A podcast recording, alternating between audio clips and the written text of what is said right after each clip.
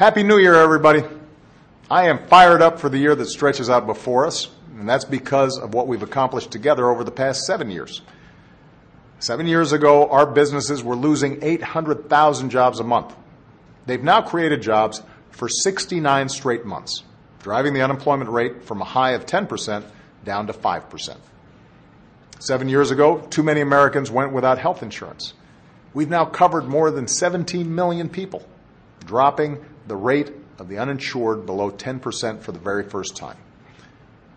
Seven years ago, we were addicted to foreign oil.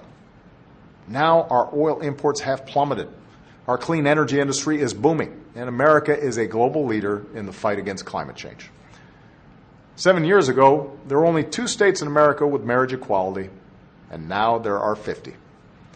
All of this progress is because of you, and we've got so much more to do. So my New Year's resolution is to move forward on our unfinished business as much as I can. And I'll be more frequently asking for your help.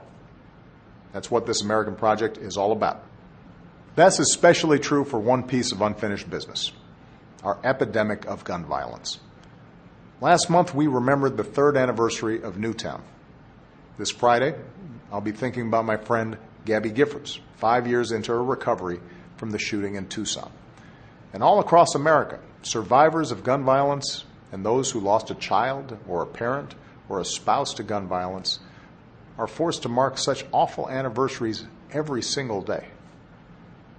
And yet, Congress still hasn't done anything to prevent what happened to them from happening to other families. Three years ago, a bipartisan common sense bill would have required background checks for virtually everyone who buys a gun.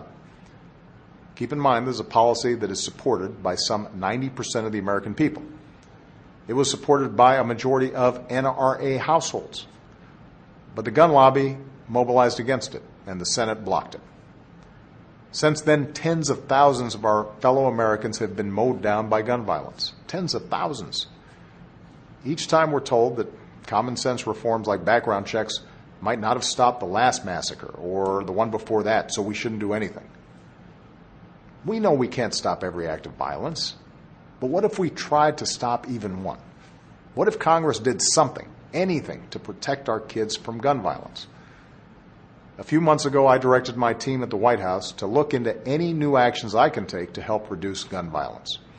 And on Monday, I'll meet with our Attorney General, Loretta Lynch, to discuss our options. Because I get too many letters from parents and teachers and kids to sit around and do nothing. I get letters from responsible gun owners who grieve with us every time these tragedies happen who share my belief that the Second Amendment guarantees a right to bear arms, and who share my belief we can protect that right while keeping an irresponsible, dangerous few from inflicting harm on a massive scale. So I know there are a bunch of us who care about this. If you are one of them, I need your help. Change, as always, is going to take all of us. The gun lobby is loud and well organized in its defense of effortlessly available guns for anyone. The rest of us are going to have to be just as passionate and well organized in our defense of our kids. That's the work of citizenship, to stand up and fight for the change that we seek. I hope you'll join me in making America safer for all of our children. Thanks, everybody.